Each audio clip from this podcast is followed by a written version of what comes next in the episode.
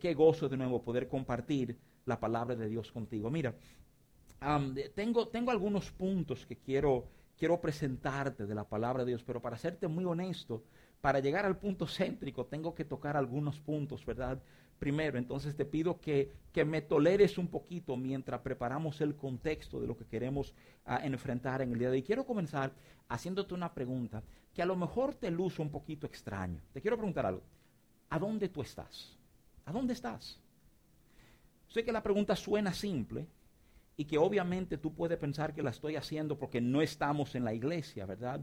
Pero francamente, esa no es la dimensión, no es el alcance de la pregunta. La pregunta es a todo creyente, ¿a dónde estás? La Biblia es clara en enseñarnos, óyeme bien, que aunque estamos en el mundo, no somos del mundo. Y eso es una declaración un poquito extraña, nos puede hacer sentir, pero ven acá, si, si estoy en el mundo, pero no soy del mundo, ¿de a dónde soy? Eh, ¿A, dónde es que estoy realmente? ¿Verdad? La respuesta, o parte de la respuesta, la encontramos en lo que el apóstol Pablo escribe en Primera de Corintios 1.30, donde dice esto, dice, más, más por Él estáis, o sea, por Cristo, estáis vosotros en Cristo Jesús, el cual nos ha, no ha sido hecho por Dios sabiduría, justificación, santificación y redención. Tristemente hoy no vamos a entrar a manejar esos conceptos, que Cristo ha sido hecho nuestra sabiduría, nuestra justificación, nuestra santificación y nuestra redención. Me interesa la primera parte de ese verso como plataforma de inicio, el concepto que estáis vosotros en Cristo. En Cristo nos encontramos, en, en Cristo estamos. En el Nuevo Testamento aparece la frase, en Cristo o algún variante, entiéndase en Él, 130 veces. Es impresionante que entendamos esto. Es impresionante que entendamos que en su gracia el Espíritu Santo le urgía que, que estos hombres, como fueron inspirados, no pusieran claro el concepto de que estamos en Cristo. El apóstol Pablo es uno de los grandes, ¿verdad?, eh, figuras, líderes de la iglesia en su, en su inicio, empuja esta idea con mucha fuerza, inclusive en Efesios 2.6 nos dice de manera precisa, y juntamente con Él nos resucitó, entiéndase que al resucitar a Cristo nos resucitó a nosotros, dice, y asimismo nos hizo sentar en los lugares celestiales con Cristo, dice la palabra de Dios que estamos sentados en los lugares celestiales con Cristo. Es como si Dios nos viera a través del filtro, de la capa, ¿verdad? Que es Jesús. Que Jesús son los lentes a través del cual Dios nos ve, tanto a mí como a ti, a todos aquellos que han abrazado, que han recibido lo que Jesús ha hecho por ellos. Somos vistos por Dios a través, ¿verdad? De ese, de ese filtro de Cristo. Me interesa porque porque obviamente nuestra, nuestra cultura es distinta en algunos de estos conceptos a lo que fue la cultura cuando la Biblia fue escrita. Hay, hay un paralelo en la Biblia, un momento en la Biblia que yo creo que nos ayuda a ir tomando visión de este concepto de estar en Cristo, ¿verdad? El tema, el tema de representación, de delegación. La Biblia enseña, yo sé que muchos conocen este pasaje, en Mateo capítulo 8 habla de un, de un centurión que tenía un siervo a quien él amaba que estaba enfermo. Y la Biblia dice que en este, en este pueblo, ¿verdad?, de Capernaum, el centurión busca la ayuda de Jesús. Ahora, lo que es bien curioso es que el Evangelio de Mateo capítulo 8, verso 5, nos dice que fue el centurión que buscó a Jesús. Sin embargo, si tú tomas la misma lectura en el Evangelio de Lucas capítulo 7, verso 3, te especifica que no fue realmente el centurión, sino algunos ancianos del pueblo que fueron, por así decirlo, ¿verdad?, eh, a pedir favor para el centurión. Uno puede trancarse y decir, pero ven acá, ¿Será que esto es una contradicción en la Biblia? ¿Será que aquí hay un tema de que, de que Mateo dice, verdad, que fue el mismo centurión, pero, pero Lucas dice entonces que fueron ancianos? No, mis hermanos, no, no es un tema de contradicción, es un tema de entendimiento, de lo que había en el entendimiento de los hombres de esta época, de esas dinámicas de representación. ¿Ves? Mateo, Leví, quien escribe el Evangelio de Mateo, es un judío. Y para él, que hayan ido los ancianos es exactamente igual a que haya ido el mismo centurión. Lucas, que es griego, Lucas, que es griego, tiene una mentalidad un poquito distinta. Él quiere que, el, que, que, la persona, Teófilo, su amigo, a quien él está escribiendo el Evangelio de Lucas, ¿verdad? Entienda que fueron los ancianos. Pero fíjate de la mentalidad, fíjate de la mente. Lo que está diciendo, lo que nos está enseñando el Evangelio es que ir en representación, estar en, ¿verdad?, la autoridad de alguien, es básicamente ser la representante o el representante de esta persona que ya no ven a la persona que fue, sino que ven quien le envió, quien le mandó, quien delegó en ellos, ¿verdad? O sea, eh, eh, esa diligencia, quien le dio gracia para decir, mira, yo vengo en nombre de fulano para pedirte, ¿verdad? Ya, ya entonces no soy yo que vengo, sino es ese, ese fulano que me envió. Y en el caso de los creyentes, es el entendimiento de que hemos sido enviados por Cristo. La, la gran comisión que está al final del Evangelio de Mateo, no es meramente el mandato de enseñar lo que Jesús enseñó a todo el mundo y hacer discípulos. Eh, la gran comisión es una declaración de poder. Jesús está diciendo, toda potestad me es dada en los cielos y en la tierra. Y es a luz de esa potestad que Él nos envía. Es importante que tú entiendas esto. Es importante como creyente que tú entiendas que la gran comisión no es meramente el mandato, ve discípulos. La gran comisión es el momento, es el acto de delegación y representación de los creyentes. Es como si, si el corazón de Dios fuera que tú entendieras que a partir de ese momento tú estás en Cristo, tú te, tú te mueves en Cristo, tú vives en Cristo, lo que tú haces es en Cristo. El apóstol Pablo en Romanos 14, verso 8. Lo pone de esta manera, dice, pues si vivimos para el Señor vivimos y si morimos para el Señor morimos así, sea que vivamos o que muramos, del Señor somos. Es impresionante este texto, hermanos. Es impresionante entender que lo que debe acompañar el creyente es, yo estoy en Cristo. Ahora, ¿qué nos sucede? Nos sucede que en momentos nos distraemos.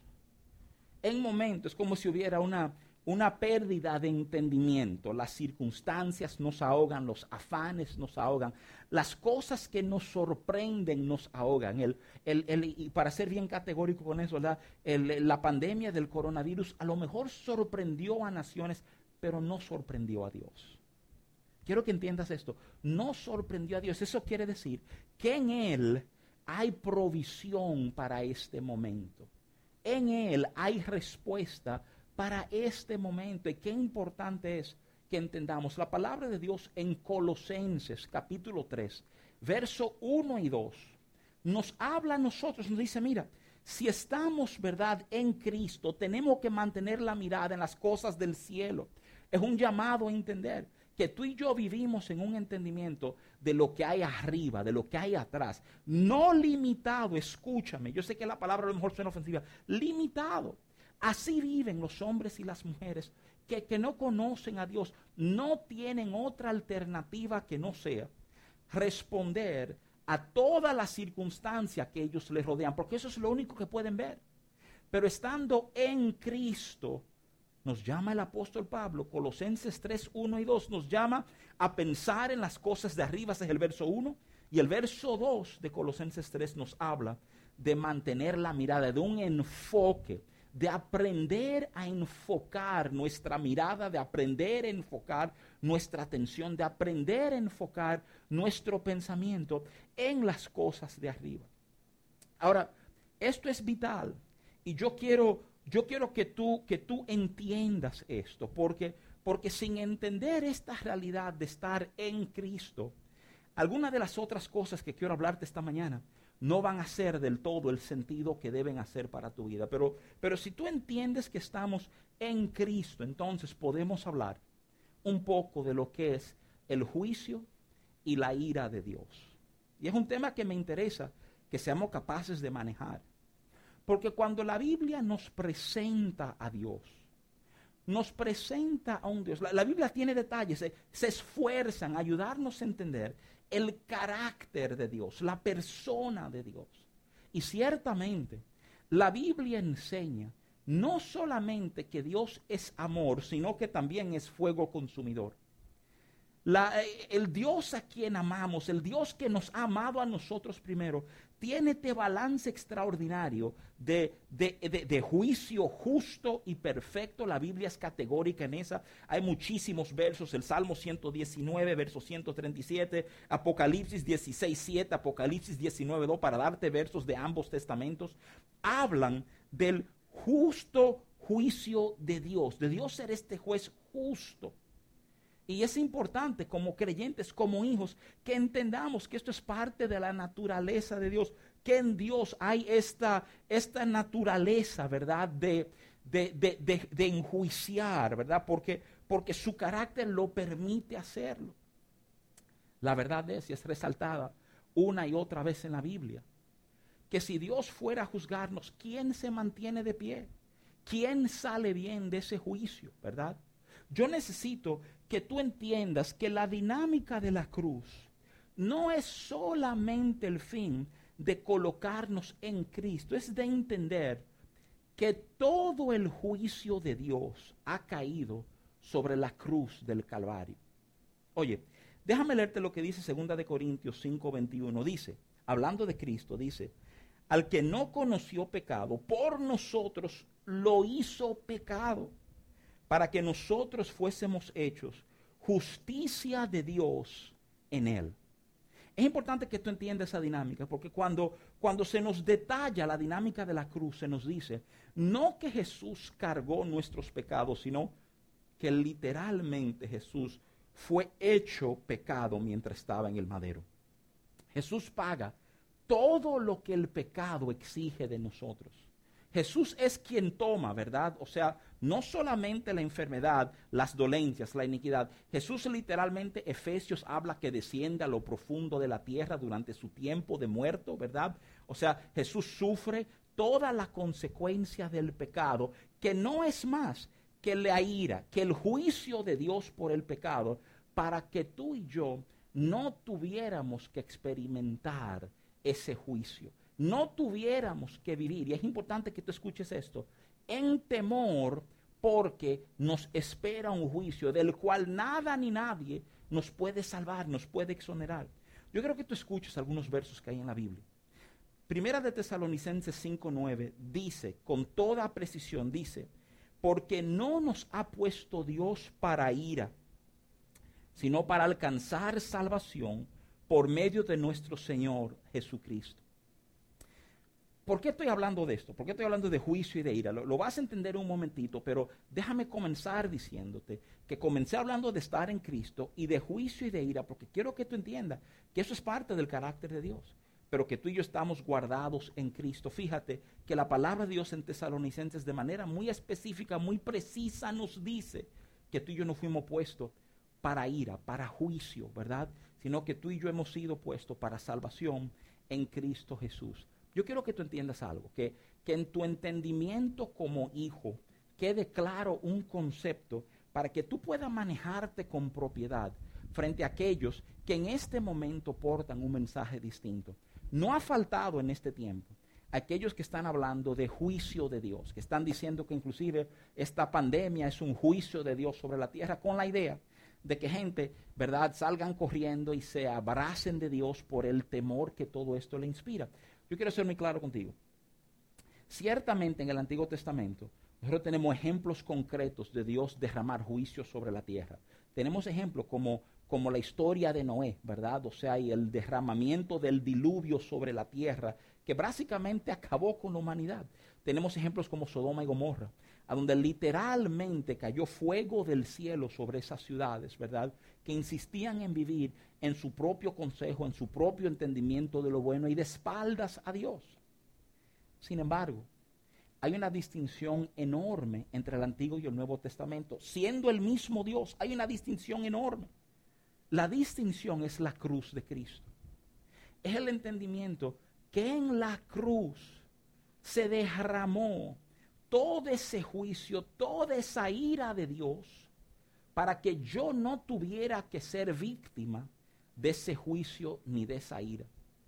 Yo quiero que tú sepas que la Biblia con precisión nos dice a nosotros que si alguno pecare, tenemos juez, tenemos abogado para con el Padre, ¿verdad? Hablando de Cristo Jesús. Es impresionante que vengamos a entender que el concepto de juicio que algunos han querido promover viene de una visión incompleta del alcance de la obra de la cruz. La obra de la cruz, mis amados hermanos, es nuestra solución, es nuestra salvación, es nuestra entereza delante de Dios. Como bien te leí de Corintios, o sea, Él se hizo pecado para que nosotros fuéramos hechos justicia de Dios. O sea, no que Dios nos justificara, que fuéramos hechos justicia de Dios. Ese es el tipo de mensaje como que, que cuando uno lo oye, alienta el corazón. Alienta el corazón bárbaramente y es importante que entendamos esto. Es importante que entendamos la dualidad que a veces presentamos del Señor. Algunos quieren decir, Él mandó este juicio y a la vez tú quieres decirle, pues ve, abraza al Señor y ámalo. Y te tengo que ser muy honesto, muy transparente. Qué difícil se hace la idea de pensar, de abrazar o de amar el responsable de tu dolor o de tu mal o de tu frustración. Nosotros vivimos en una sociedad que tiene un trasfondo religioso. Y como tiene ese trasfondo religioso, esa referencia continuamente a Dios, se han popularizado algunas ideas, digamos, sociales, ¿verdad?, en cuanto a Dios, que no necesariamente representan las verdades que la Biblia nos enseña sobre Dios. Yo quiero que tú entiendas algo. Dios está a tu favor. Dios está buscando tu salvación, tu acercamiento, tu intimidad con Él, para que tú vivas sabiendo lo que es tener Padre y aprendamos a vivir en la plenitud de ser hijos. Para Él avanzar sus propósitos en esta tierra. El, propósito de Dios no solamente es la salvación del hombre, es la redención de todas las cosas. Yo quiero, quiero animarte a entender que Dios está por ti aún en medio de este momento, ¿verdad? Y déjame decirte, te, te he hablado, todo eso ha sido, ¿verdad? A modo de introducción. Hay dos conceptos que necesito que tú tengas claro para poder manejar un tercer concepto correctamente. El primer concepto, revisando, es estar seguro que entendemos que estamos en Cristo. Tú puedes estar en tu casa, yo estoy aquí en mi casa y estamos en Cristo. Estamos sentados en Cristo, con Cristo en los lugares celestiales. Hemos sido bendecidos con toda bendición espiritual, o sea, el Padre nos ve a nosotros en Cristo. Ese es el primer concepto. El segundo concepto es entender el alcance de la cruz que yo soy exento de juicio, no por mis méritos, no por mi bondad, ni siquiera porque tengo un amigo, tú sabes, que me resolvió el tema. No, no, no, no.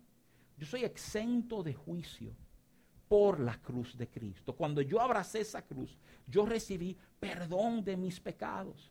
No es, no es que hubo un error en la cuenta, es que mi cuenta la pagó otro, ya no se debe. Entonces, no hay un juicio de Dios que me espera a los que estamos en Cristo. Eso es lo que Pablo enseña al mismo principio de Romanos 8, cuando él dice que ya no hay condenación para los que están en Cristo Jesús. Me interesa mucho esa palabrita condenación, porque es la que asociamos con el concepto de un juicio. Juicio, ¿verdad? Eh, eh, conlleva ira, conlleva condenación. Y tan importante entender que a los que estamos en Cristo, ya no se trata de temer una condenación. Y alguien dirá, pero pastor, ¿por qué esta introducción? ¿Por qué irnos por esta vía? ¿Por qué hablar de estar en Cristo y hablar de juicio y de ira? Bueno, tengo que entrar por esa puerta porque si te soy muy franco, sin entender la obra de la cruz completamente y sin entender que estamos en Cristo, no vamos a entender verdadero amor. Óyeme, si tú no entiendes esas dos cosas, tu entendimiento de amor ha quedado incompleto, o para usar una palabra bien bíblica, no ha sido perfeccionado tu amor. Déjame ayudarte a entender. Y con esto quiero llegar al centro de lo que quiero compartirte en el día de hoy. Yo quiero tocar contigo tres versos de la Biblia que están en la epístola, eh, la primera epístola que escribe, ¿verdad, Juan? Primera de Juan, capítulo 4. Quiero leerte del 16 al 18 y entonces quiero resaltar algunas cositas de cada uno de esos versos, ¿verdad? Permíteme leerte, primera de Juan 4, del 16 al 18, dicen de esta manera, dice, y nosotros hemos conocido y creído el amor que Dios tiene para con nosotros. Dios es amor y el que permanece en amor permanece en Dios y Dios en él. En esto se ha perfeccionado el amor en nosotros, para que tengamos confianza en el día del juicio, pues como Él es, así somos nosotros en este mundo. En el amor no hay temor, sino que el perfecto amor echa fuera el temor, porque el temor lleva en sí castigo, de donde el que teme no ha sido perfeccionado en amor. Déjame darte por un momentito el contexto de este pasaje. El contexto de este pasaje de manera muy específica está hablando del concepto de juicio. Y, es fascinante, ¿verdad? Porque como te decía hace un momentito, la referencia de muchas personas para manejar este momento es un tema de juicio. Y fíjate que hablando de juicio, tú oyes algunas de las palabras que te comenté antes de entrar. Tú oyes el tema de, eh, eh, de amor, tú oyes el tema de juicio, tú oyes el tema de temor. Todo esto de alguna manera está ligado y también escuchaste que este pasaje habla, habla del amor ser perfeccionado, ¿verdad? Entonces, vamos, vamos a entrarle con pinzas para resaltar algunas cositas que entiendo aquí que son de tremenda bendición para nosotros. Primero, el verso 16 habla diciendo, o abre diciendo, ¿verdad? Y nosotros hemos conocido y creído el amor que Dios tiene para nosotros. Conocido y creído. Qué importante estas distinciones, ¿eh? Porque déjame aplicarte algo, ¿verdad? Muchos de nosotros conocemos muchas cosas que no creemos. Es importante que tú entiendas esto. Nuestra cabeza está llena de información. Eso no quiere decir que creemos todo lo que entra en nuestra cabeza. Pero de manera muy práctica, en este tema del amor de Dios, el apóstol Juan está diciendo, escúchame, con el amor nosotros hemos funcionado, hemos entendido, hemos conocido y hemos puesto por fundamento, hemos puesto por base. Quiero comenzar ahí porque simplemente quiero preguntarte, quiero preguntarte, ¿sobre qué está basada tu relación o tu entendimiento de Dios? Porque aquí se está hablando de que ese fundamento tiene que ser amor. Ese es el entendimiento que yo quiero que te acompañe hoy. Yo quiero que tú entiendas que cuando nos acercamos a Dios, por otra razón, usualmente ese acercamiento tiende a ser temporal. Cuando me acerco a Dios porque tengo miedo de algo, mi acercamiento dura mientras mi temor dura. Y cuando mi temor desaparece o bajen las aguas o termine la pandemia, pues yo me distancio de Dios. La Biblia enseña con precisión, Romanos 2.4 dice, que lo que nos lleva al arrepentimiento, óyeme bien, lo que Dios usa para llevar al arrepentimiento es su benignidad, su bondad, su longanimidad, su paciencia para con nosotros. Ese mismo verso cierra diciendo, no sabe que su benignidad te guía al arrepentimiento. Quiero que tú entiendas el concepto envuelto ahí que por, por bueno, es en el entendimiento de lo bueno que es Dios, que nuestras vidas giran, que nuestras vidas cambian realmente. Y en, y en el entendimiento de lo bueno es que comenzamos a abrazar el concepto de amor. Te sorprenderías cuánto de nosotros luchamos con el concepto de amor. Algunos de nosotros inclusive eh, que luchamos para ser amados que la idea de que alguien te abrace o te ame o alguien, alguien te diga, francamente, te amo, nos, nos es difícil porque, porque nosotros, porque francamente no nos amamos nosotros mismos. Porque yo sé lo que he hecho, ¿verdad? Yo mismo no tengo esa valoración de mí. Yo quiero que tú sepas que en una relación con Dios el fundamento es el amor. El pasaje también nos dice, nos dice con precisión, ¿verdad?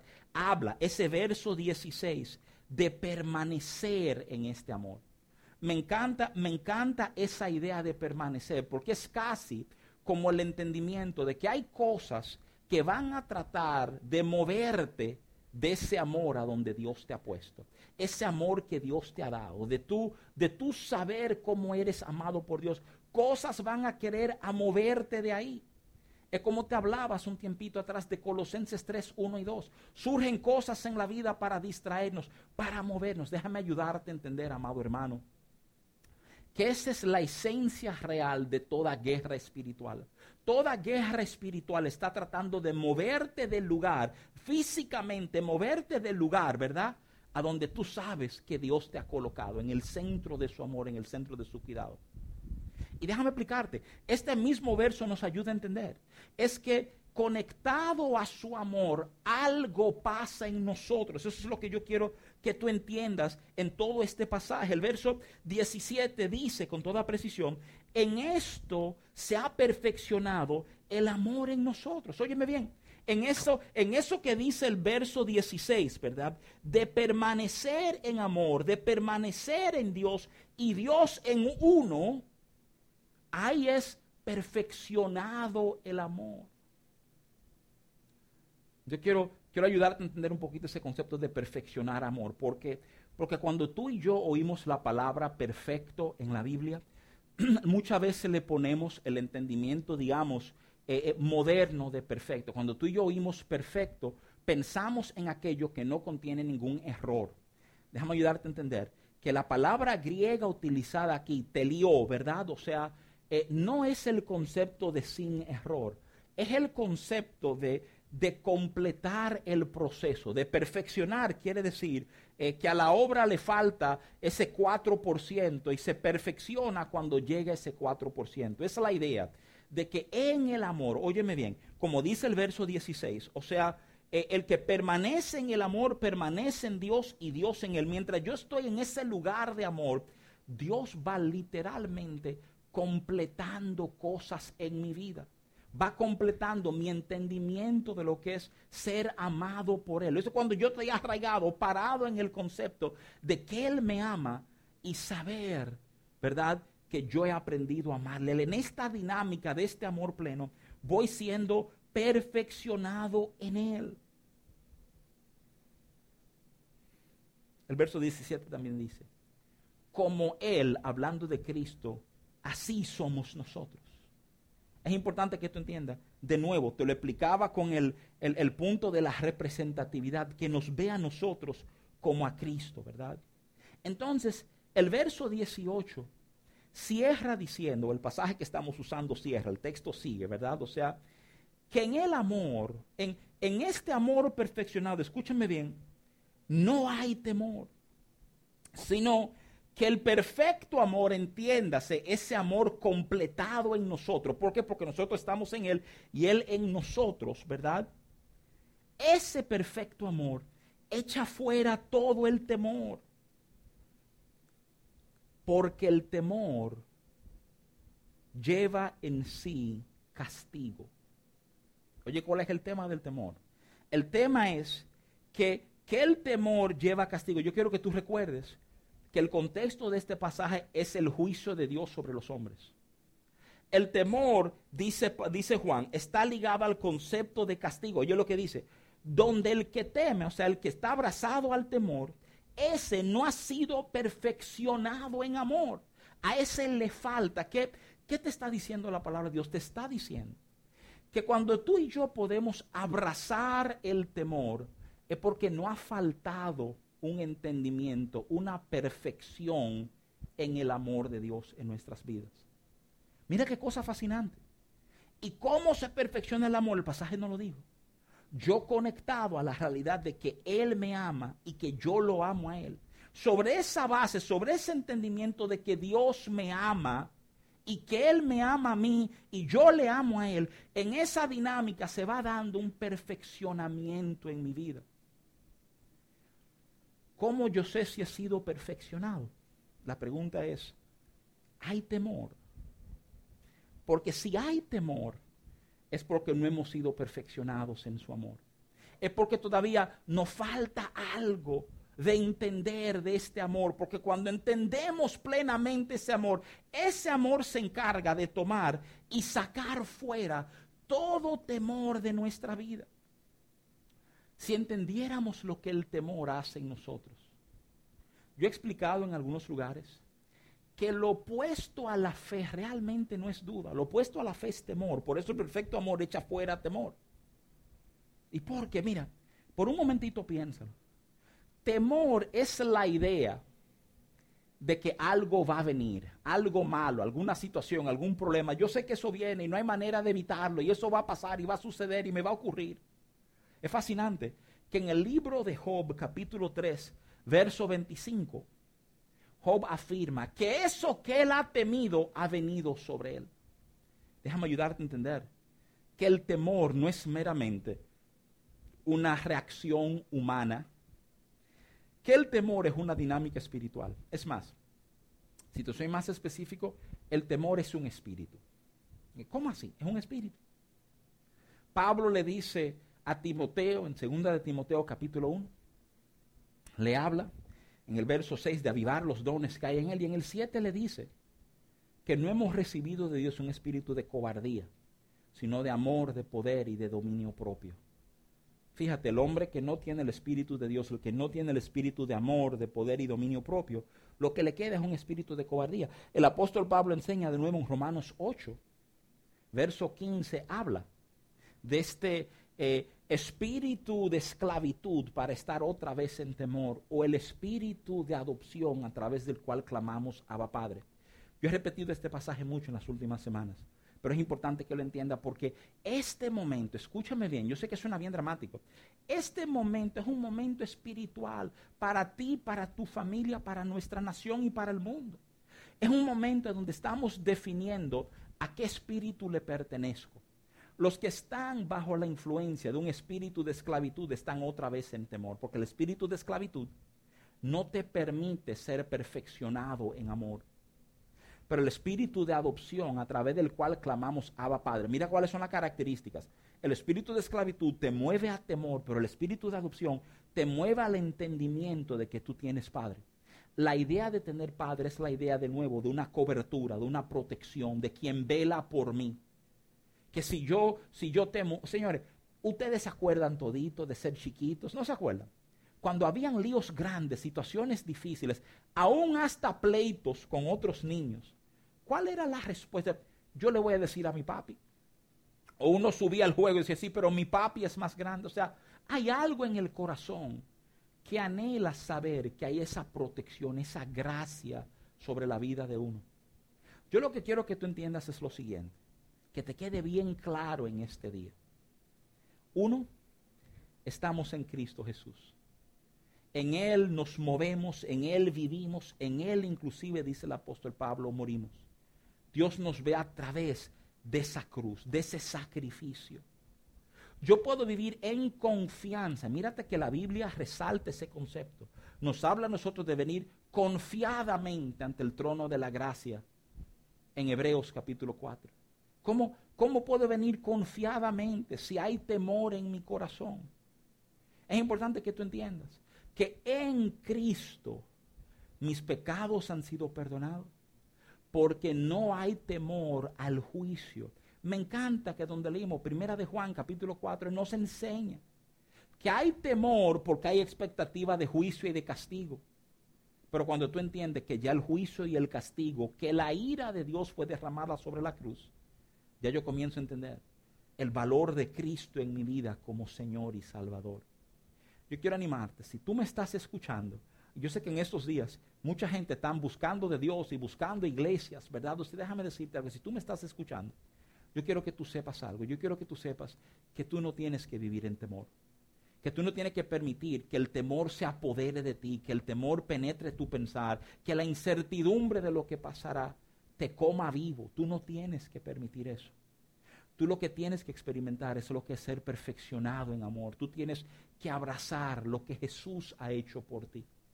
El Evangelio de Juan capítulo 1 verso 12 dice categóricamente que a los que le recibieron, hablando de Jesús, a los que le recibieron les dio potestad de ser hechos hijos de Dios.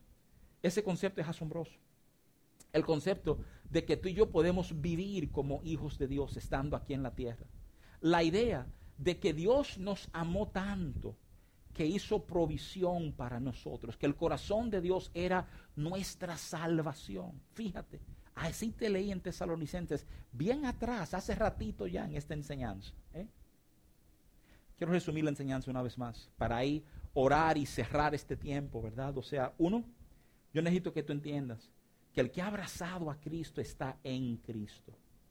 Dos, quiero que tú entiendas que ciertamente Dios es un Dios de juicio y de juicio justo, que viviendo bajo la gracia, su juicio ha sido derramado sobre la cruz de Jesús.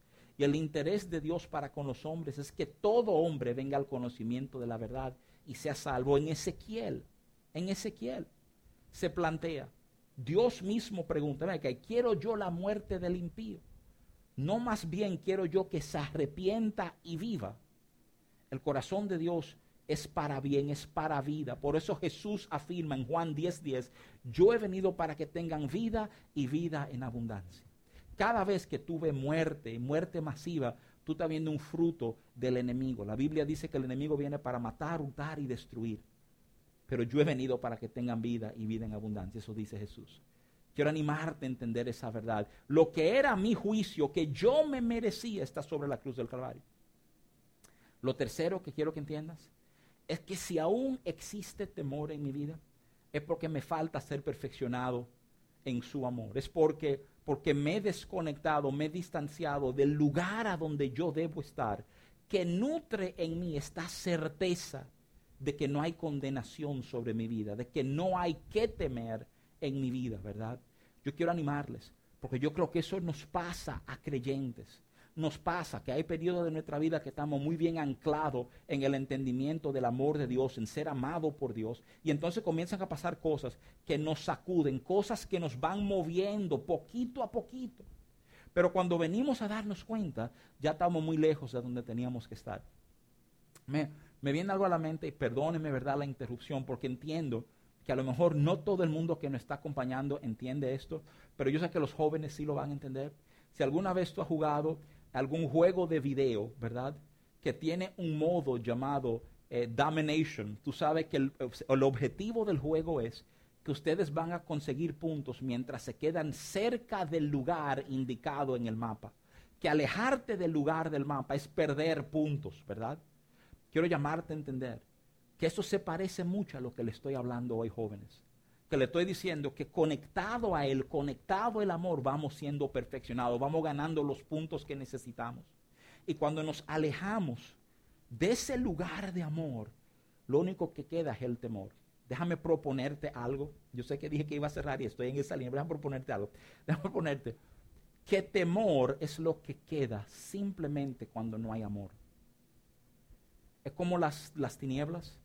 Las tinieblas tú no puedes generarlas, no existen, pero si tú apagas la luz, la tiniebla aparece. El temor es lo que aparece cuando el amor ha escaseado, cuando ya el amor no, no aparece por parte. Y de nuevo, ser perfeccionado en amor quiere decir que entendemos que no hay que temer, porque hay una visión plena de quién es Dios. Y no temo juicio porque yo sé quién está por mí. Amados, Dios está por ti en este tiempo. Mi oración es que su gracia y su favor te cubra. Yo quiero quiero hacer dos oraciones para cerrar. Voy a orar simplemente al principio para que todo esto que hemos compartido se haga vida en nosotros, ¿verdad? O sea, que, que tome nuestros corazones, que podamos andar en estas verdades. Y después yo quiero orar por aquellos que nos están oyendo, que han entendido, sí, sí, yo he vivido mi vida, yo he vivido este tiempo en temor. Y yo necesito abrazar la verdad, yo necesito abrazar el amor que hay en Dios para mí. Porque en Dios está mi respuesta en este tiempo. Le pido donde están que inclinen su rostro y me permitan dirigir este momento de oración, ¿verdad?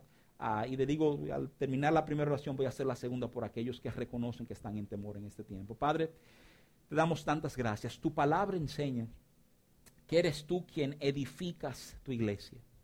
Y, y, abrazamos esa verdad, abrazamos el entendimiento de que tú sumas a nuestras vidas. Señor, nuestro anhelo es ser perfeccionado en tu amor un amor que termine echando fuera todo temor, un amor que se da en la medida en que yo estoy en ti, entiendo que tú estás en mí, que a través de Cristo me ves, Padre Santo. Yo pido que favor y gracia abunden en mi vida en este tiempo. Yo pido, Padre bueno, que tú nos inquiete, que de manera particular nuestro pensar permanezca en esta idea, en la idea de tu amor que nos perfecciona y de mi deber de vivir enfocado en ese amor. Tu palabra enseña que eres tú quien das tanto el querer como el hacer por tu buena voluntad. Danos el querer hacer esto, el querer estar enfocado en ti. Que ahí echemos raíces profundas y que arraigado y cimentado, ¿verdad? En Cristo entendamos todo el alcance de tu amor, así como enseña Efesios capítulo 3 del 14 al 20, Señor. Te bendecimos, te damos gracias por tu trato con nosotros, gracias por ser nuestra esperanza. Tú eres el, el Dios de toda esperanza. Y ahí nuestros corazones una vez más toman aliento y nos enfocamos. No importa qué pasemos, Señor, tú estás con y por nosotros. Y estamos en Cristo Jesús. Te damos gracias en el nombre de Jesús. Amén, amén. Y aquellos que a lo mejor han vivido este tiempito de sus vidas con temor y se han dado cuenta de su necesidad de Dios, repite conmigo esta oración. Ahí donde está, inclina tu rostro y di, Dios, te necesito. Reconozco que he vivido a mi manera, he vivido a mi propio consejo. Entiendo que el temor ha afectado mi vida. Y hoy, hoy escuchando tus promesas, escuchando tu trato con nosotros, sé que necesito a Jesús. Hoy, hoy abrazo a Jesús, abrazo la verdad de Jesús, abrazo el perdón que hay en Jesús para mi vida. Yo pido, Padre Santo, que tú me recibas hoy como tu hijo, como tu hija. Que tu propósito se cumpla en mi vida. Te entrego todo lo que soy. Haz de mí una criatura nueva. Te doy gracias. Ayúdame a vivir en tu amor, conectado a ti. Esto te lo pedimos en el nombre poderoso de Cristo Jesús. Amén, amén, amén. Amados hermanos, usualmente cierro mandando a saludarse, ¿verdad? Yo sé que estamos en lugares diferentes, sí quiero bendecir sus vidas, que Dios le bendiga y le haga bien. ¿verdad? Los que sí están juntos en casa, dense un abrazo, un besito, ¿verdad? Y ahorita llamen a algunos de los otros hermanos para tocar base y ver cómo están.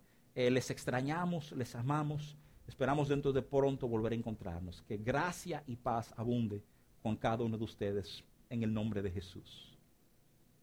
Para mantenerte al tanto de todas estas actividades, síguenos en nuestras redes sociales Facebook Iglesias CPB e Instagram arroba IC Palabras de Vida. Donde Él está, hay libertad y gozo. Soltamos nuestras cargas y somos renovados en Él. Aquí se vive la presencia de Dios.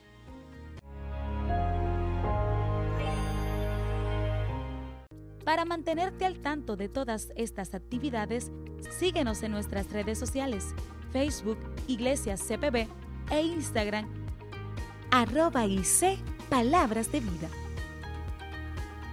Donde Él está, hay libertad y gozo. Soltamos nuestras cargas y somos renovados en Él. Aquí se vive la presencia de Dios.